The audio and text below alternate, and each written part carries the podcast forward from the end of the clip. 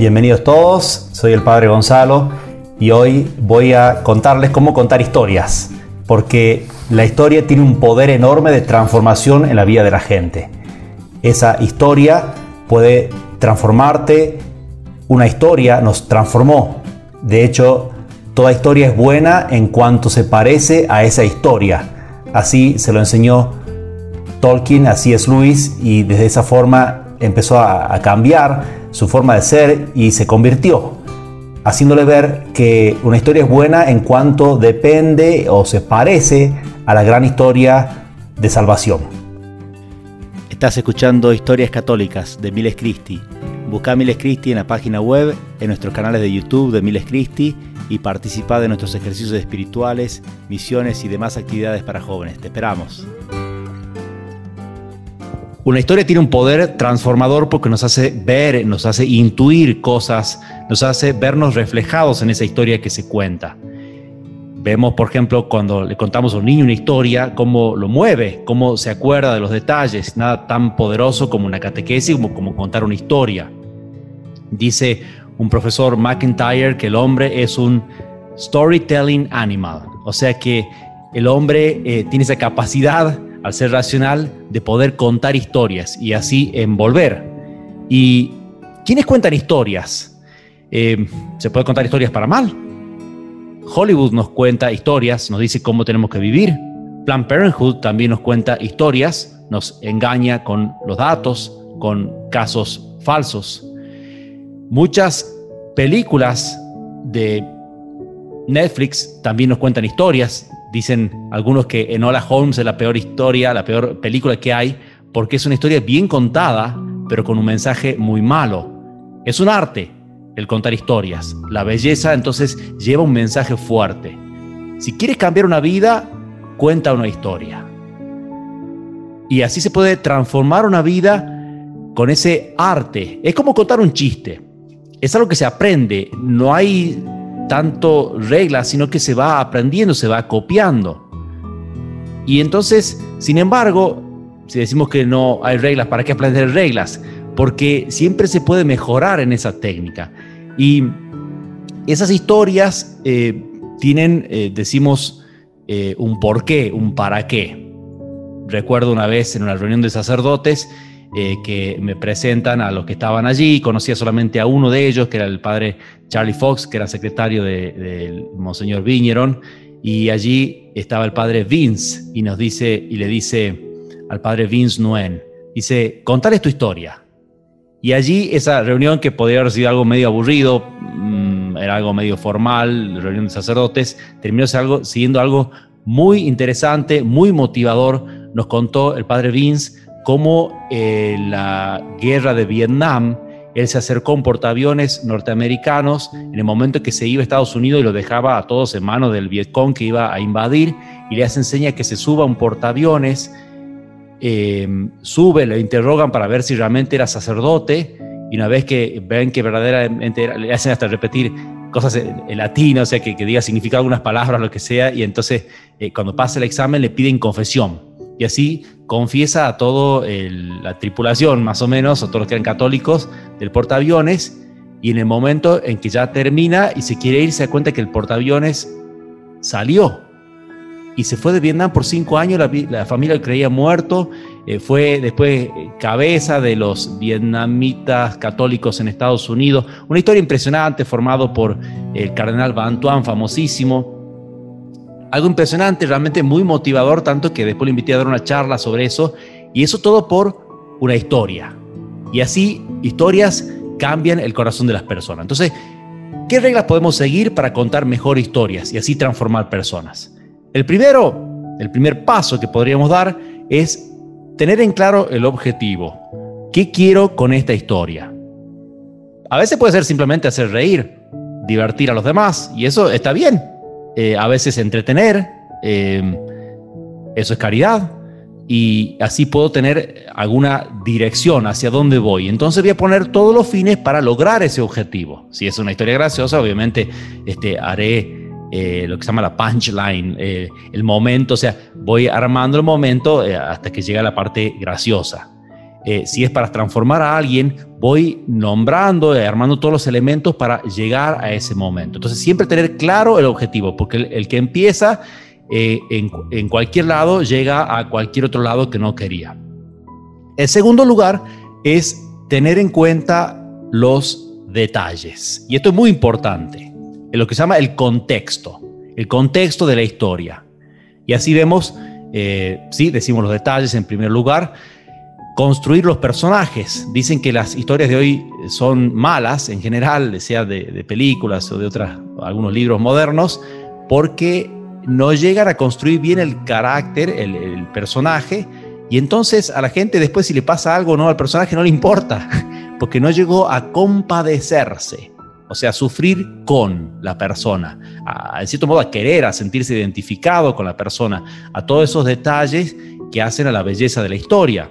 Imagínense El Señor de los Anillos, un libro que está hiper repleto de detalles. Fíjense eh, cómo Tolkien es un amador de detalles que puso hasta eh, distintas razas, un idioma que, se puede hablar, hay gente que habla el idioma, aprende el idioma del Señor de los Anillos. Eh, está, lleno de detalles que hicieron tres películas, versión extendida, y ni siquiera llega a cubrir lo que es el libro, ¿no? es muy, muy rico en detalle. Y eso obviamente va creando lo que va a llegar, lo que le da importancia después a las cosas que pasen, esos detalles que hacen que yo me sienta identificado con el, con el, eh, con el protagonista, que, vea cosas ahí en mí, que me llegue, que, quiera que, le suceda esto y no lo otro, que esté pendiente y todos los demás este, pasos que vamos a dar dependen de esos detalles que eh, están allí delineados eh, en esta historia. Obviamente hay que siempre tener eh, el cuidado de no poner detalles inútiles, o sea, esos detalles que... ¿Y esta parte para qué está ahí? ¿no? Como esa película que uno ve y dice, ¿y, esa escena qué tiene que ver con el resto de la película? Bueno, esa cosa también, este, no abundar y distraer, porque también uno puede ya marearse entre tantos detalles este, que no sirven. O sea, ir a los detalles que me sirven para darle fuerza a la historia. También dentro del contexto, tendríamos que decir que es el contexto de la audiencia, o sea, conocer, conocer a quién le estoy hablando. La historia es para ellos, entonces no es lo mismo, por ejemplo, si le estoy hablando a niños que entienden ciertas cosas, que le interesan ciertas cosas, o por ejemplo a deportistas. Eh, capaz que para los deportistas el hecho de nombrar, de hecho, a un deportista, eh, la, la disciplina que tiene, el horario que tiene, los méritos que alcanzó, ese tipo de cosas les llegan mucho más, les toca mucho más. Entonces, eso tengo que hacer hincapié en esas cosas que por ahí a otra persona no le interesan, ¿no? Si son científicos, a científicos, si son jóvenes, em, qué cosas eh, conocen, porque a veces quizá uno también, este, a veces nos puede pasar que nos encantó un libro y hablamos de eso como si todo el mundo lo conociese y obviamente no, no se conectan con eso, pues no lo conocen. Eso es una gran dificultad a veces que tenemos, ¿no? Que a veces nos encantó algún tema, pero siempre están eso, como esos dos círculos, eso que estudiamos en el colegio, que era el diagrama de Venn, que es el círculo de lo que a mí me interesa, lo que a los demás les interesa y esa parte de la intersección de los dos conjuntos, de los dos diagramas de Venn, que es lo que nos interesa eh, a mí y a ustedes, al, público, a la audiencia. Entonces, eh, ese conectar con los demás para saber qué es lo que les va a llegar más. Famoso eh, cura brochero San Gabriel del Rosario, que era predicador, iba a predicarles en Argentina a los gauchos, a, gente, bueno, de, poca instrucción. Entonces, este, era famoso una, una homilía que tiene donde eh, se mete una vaca, estaba eh, en una fábrica de azúcar predicando, y, se mete una vaca ahí al lado entre la gente a distraer, la gente se pone a mirar la vaca, y él aprovecha la vaca para hablar que, como tiene una marca, ese es el bautismo, y empieza a decir un montón de cosas, todo lo que era vida sacramental a describir en base a esa vaca, y a toda la gente le quedó grabadísima, y hasta él se reía porque salían unos diarios la gran homilía sobre la vaca. Bueno, supo conectar muy bien con la audiencia y así realmente se ganó el corazón de muchísima gente que eh, lo amaba. Llegaba a, mucha, mucha gente, predicaba ejercicios espirituales para cientos de personas a la vez, unos números increíbles. También dentro del contexto, y esto es algo que es muy difícil, quizá una de las cosas más difíciles de todo el, storytelling, de todo el contar de historias, es el mantener la atención. Em, la atención que es atención a la vez. Si uno mantiene la atención, mantiene la atención del público. Eh, recuerdo algo que les decía a mis eh, queridos estudiantes de Colegio San Francisco allá en Villa Elisa, que es el problema que tiene la juventud de hoy, que le cuesta mantener más de un minuto de atención. Ese es el attention spam, la cantidad de tiempo que pueden pasar viendo algo, de, por ejemplo, en Internet sin cliquear algo, cambiar de pantalla porque ya no soporta tanto tiempo eh, eh, frente a algo, leyendo algo. obviamente ven lo difícil que se hace la lectura hoy en día. Con esas características se hace muy difícil para la gente leer por la, poca capacidad de concentración. Entonces también se hace más difícil contar historias, porque hay que mantener esa tensión constante y así eso lo ve uno en un buen libro, ¿no? Eh, Señor de los Anillos, están caminando hacia la montaña, a Mount Doom, y, y, uno quiere saber, van a llegar, qué es lo que va a pasar, uy, ahora se complicó más. Y entonces mantiene una tensión, es más, van hasta cambiando de capítulo e intercalando capítulos con otra historia de cómo va cada uno marchando hacia, hacia el lugar eh, hacia la batalla, hacia, el, hacia el final del libro, y, o por ejemplo, eh, Moby Dick también, está la ballena, se van a estrellar contra la ballena, la ballena los, los va a matar, los va a perdonar, ¿qué es lo que va a pasar? O, Titanic, se va a hundir el barco, bueno, ahí ya veremos más detalles, porque ya sabemos a veces que, que está por hundirse el barco pero eh, queremos saber qué es lo que va a pasar con la vida de la gente. Entonces, ahí donde se van mezclando varias cosas que van manteniendo esa tensión. Quiero saber cómo termina esto, no me puedo despegar ahora de la historia porque quiero saber qué pasa, ¿no? Es como sería, eh, me acuerdo todavía viendo una, una final de un, de un, mundial que a mi padre, que no le interesaba tanto el, fútbol, eh, nos dice, bueno, ya, ya está terminando, faltan las penales nada más vamos. y nosotros decíamos, no, no, no, queremos ver el final del partido, ni loco nos vamos, ¿no? Bueno, eso es mantener esa tensión. Eh, y es difícil mantenerla, como digo, eh, sin cortarse, porque el momento que se corta la gente se pierde en la historia y eso es, eh, es uno de los artes más difíciles, ¿no? A veces será hasta entonación de voz y muchas técnicas que uno podría llegar a usar, depende si es oral o escrito lo que está haciendo uno. de esa forma, bueno, ir manejando eso es, es un arte. En tercer lugar, el tercer paso que hay que dar es el, clímax, o sea, el punto máximo, el pico, donde uno estaba llegando con todo eso. O sea, hacia dónde va la historia, es el boom de la historia, es la batalla final. Batalla final, eh, sea Narnia, batalla final eh, de Señor de los Anillos, batalla final de tantas películas que terminan con la batalla final. ¿No? Este, con la resolución final, el gran momento, eh, o la persecución final donde se enfrentan los, los, caracteres, los, este, los protagonistas, el bueno y el malo, este, siempre tenemos ese momento de, clímax a donde estaba llegando todo. Como decimos en el Titanic, el clímax es el hundimiento del barco, pero bueno, queremos saber qué es lo que pasa en ese momento con, eh, con cada uno de los actores. No, no les voy a la película, ya la conocen, eh, pero queremos ver cómo afecta a cada uno el, clímax. Y hacia ahí, va, así, hacia ahí se fue construyendo todo y vemos entonces la importancia enorme que tiene eh, todos los detalles. Porque en cierto modo, y con esto les arruino acá viene un spoiler, pueden taparse los oídos dos minutos si quieren, del Señor de los Anillos. Este, no me interesa, si, si la historia fuese, van, tiran un anillo en un volcán y vuelven y se arregla todo, no me interesa, una historia aburridísima pero todo lo que armó, todo el, contexto de los detalles llevó a ese clímax donde es importantísimo eso que está pasando en ese momento, es una escena fuertísima, eh, ese simple eh, momento, ¿no? Entonces, ahí vemos la importancia de crear ese clímax. Pero no termina todo en ese tercer paso que es el clímax, en el contar la historia, sino que aún hay más. El cuarto paso es la resolución, o sea, es el cómo afecta ese clímax a toda la historia. Está bien, el Titanic se hundió, listo. Pero ¿quién se muere? ¿Quién queda? ¿Qué, pasa después? ¿Cómo, ¿Cómo, le afecta a los personajes? El anillo se rompe, pero ¿qué va a pasar todavía con el, con el Shire? Con, la, aldea de, los hobbits, todavía está el mal en, todas partes, y cómo se solucionó todo, qué, qué solución hay a todo eso. Y entonces queremos saber también este, o, el imperio eh, contraataca, la, guerra de las galaxias, la estrella de la muerte explota, pero eh, ¿qué impacto va a tener eso sobre todo el imperio, sobre, el resto, sobre la resistencia? Eh, ¿Qué pasa con los personajes? O sea, la resolución, y ahí va tocando más las consecuencias de la historia.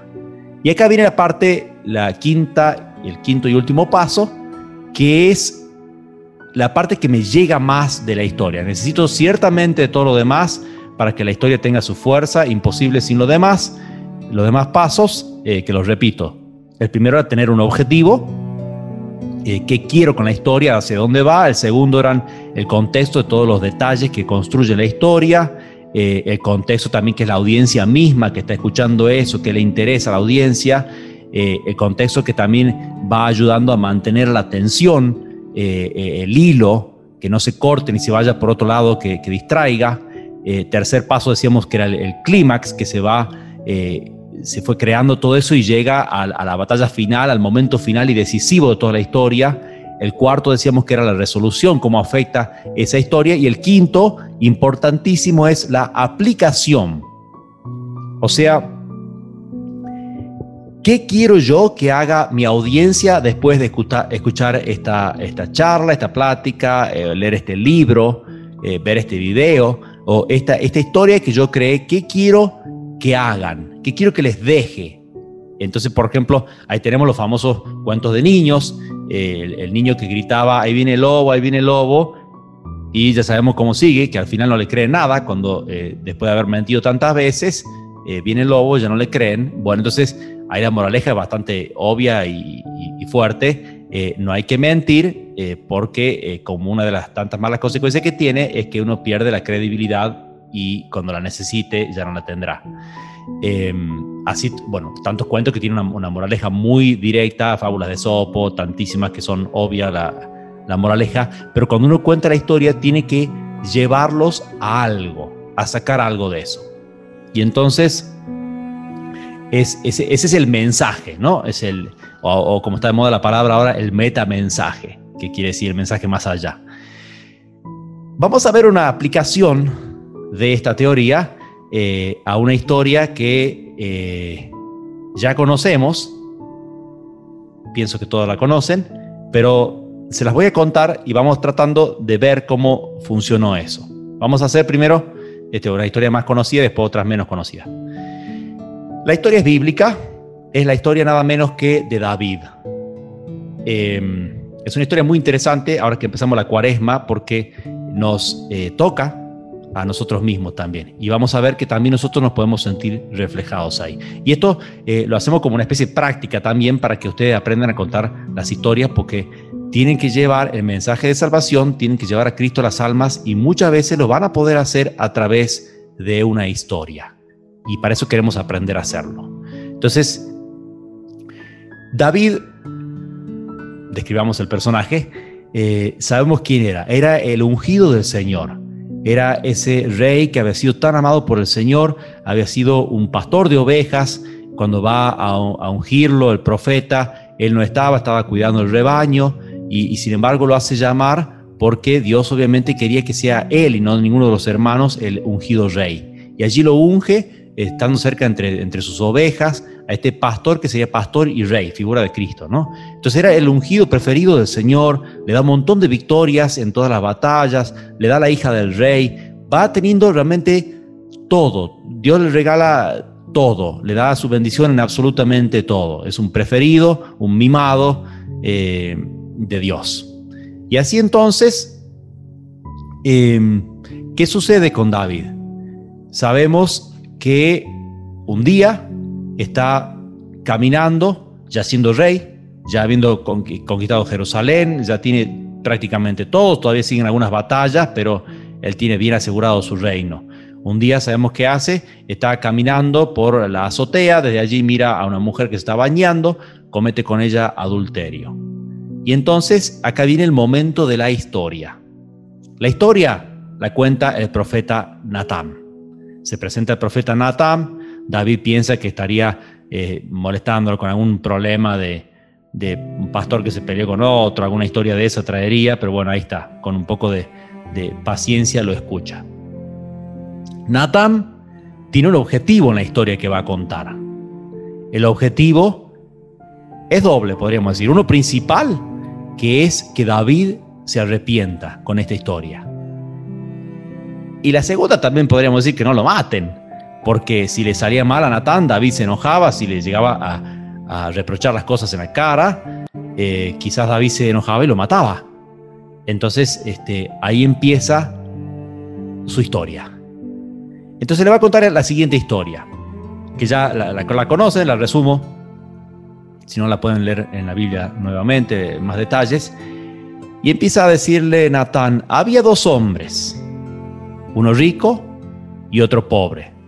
El pobre tenía solamente una ovejita, la cuidaba muchísimo, eh, comía con la familia, dormía con ellos, era así preferida, le tenía mucho cariño. Y el rico tenía un montón de ovejas. Y un día viene alguien a visitar a ese rico, al hombre rico, y eh, para agasajarlo, va, le quita la oveja al pobre, la mata y se come esa oveja. Y entonces escucha David esa historia de Natán, se enfurece por la historia y dice, ese hombre merece la muerte. Y Natán le dice, ese hombre eres tú. Y ahí lo golpea como un rayo la gracia de Dios a través de una historia. Se ve reflejado, ve allí que él mismo cometió ese crimen enorme que él mismo condena, eh, y lo hubiese condenado en otro, pero ahora lo ve que se ha condenado a sí mismo. Se ve condenado por esa historia, por ese tú eres el hombre. Allí se vio reflejado. Entonces vamos viendo allí detalles de esa historia. Primero, bueno, cómo Natán conoce esa audiencia, el rey David. ¿De qué le habla? a ese rey que había sido pastor, que vivió su vida entre ovejas. ¿De qué le habla? De ovejas.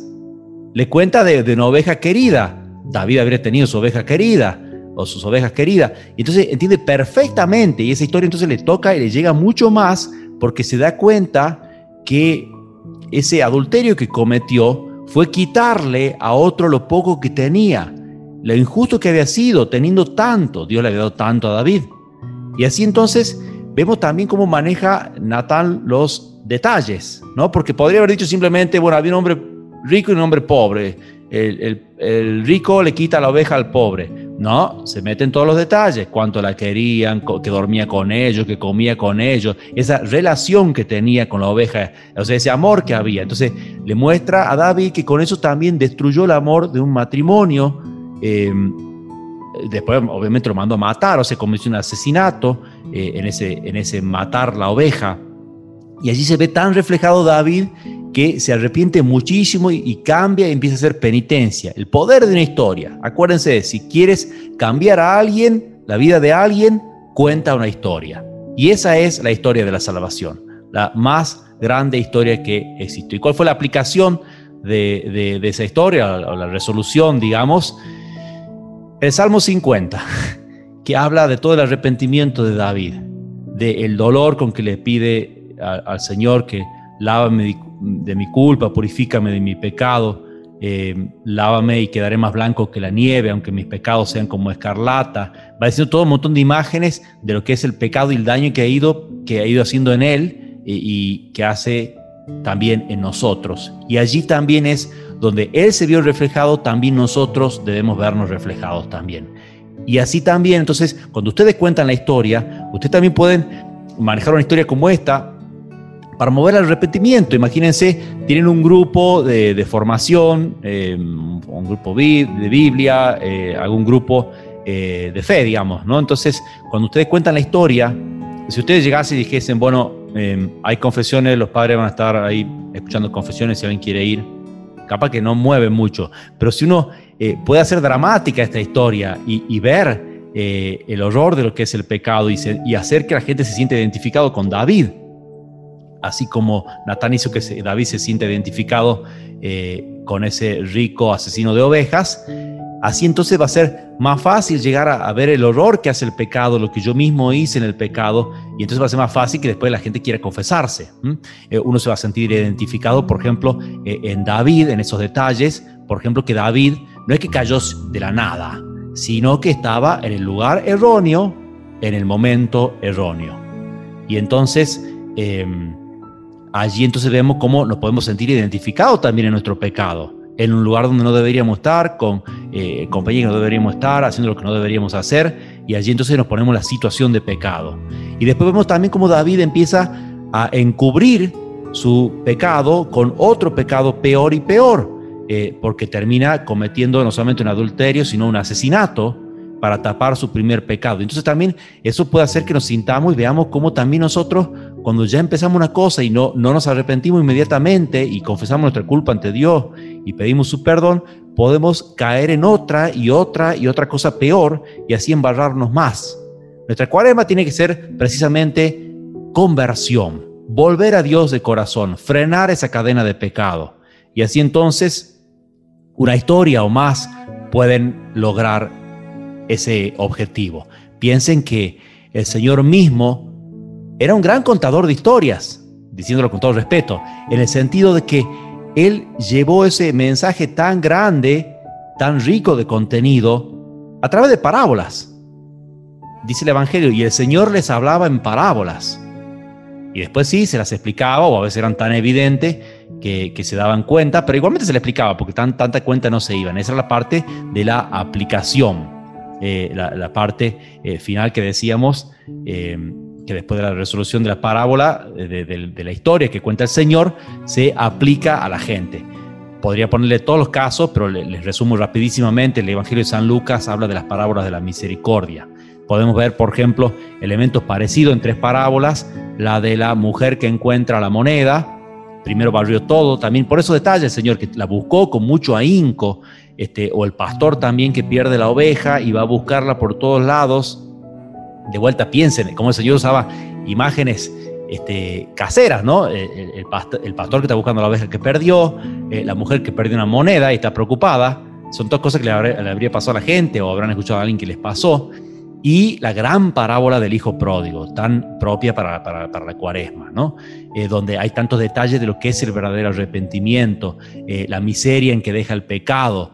Todo eso uno se va viendo reflejado también en las veces que uno cayó y ofendió al Señor y, vio eh, y se ve como el Hijo Pródigo, se ve en esa miseria cuidando cerdos, perdió todo lo que tenía, que era algo hermoso, y ahora está en una situación donde le cuesta hasta reconocer el mal que hizo, y sin embargo, si, si quiebra esa soberbia y vuelve y pide perdón al Padre, va a encontrar eso que dice la parábola, que es que a mitad de camino se le encuentra al Padre. Eh, y, la alegría es algo muy, muy lindo que subrayan esas tres parábolas también, que es la alegría del perdón, la alegría que tiene Dios de perdonar.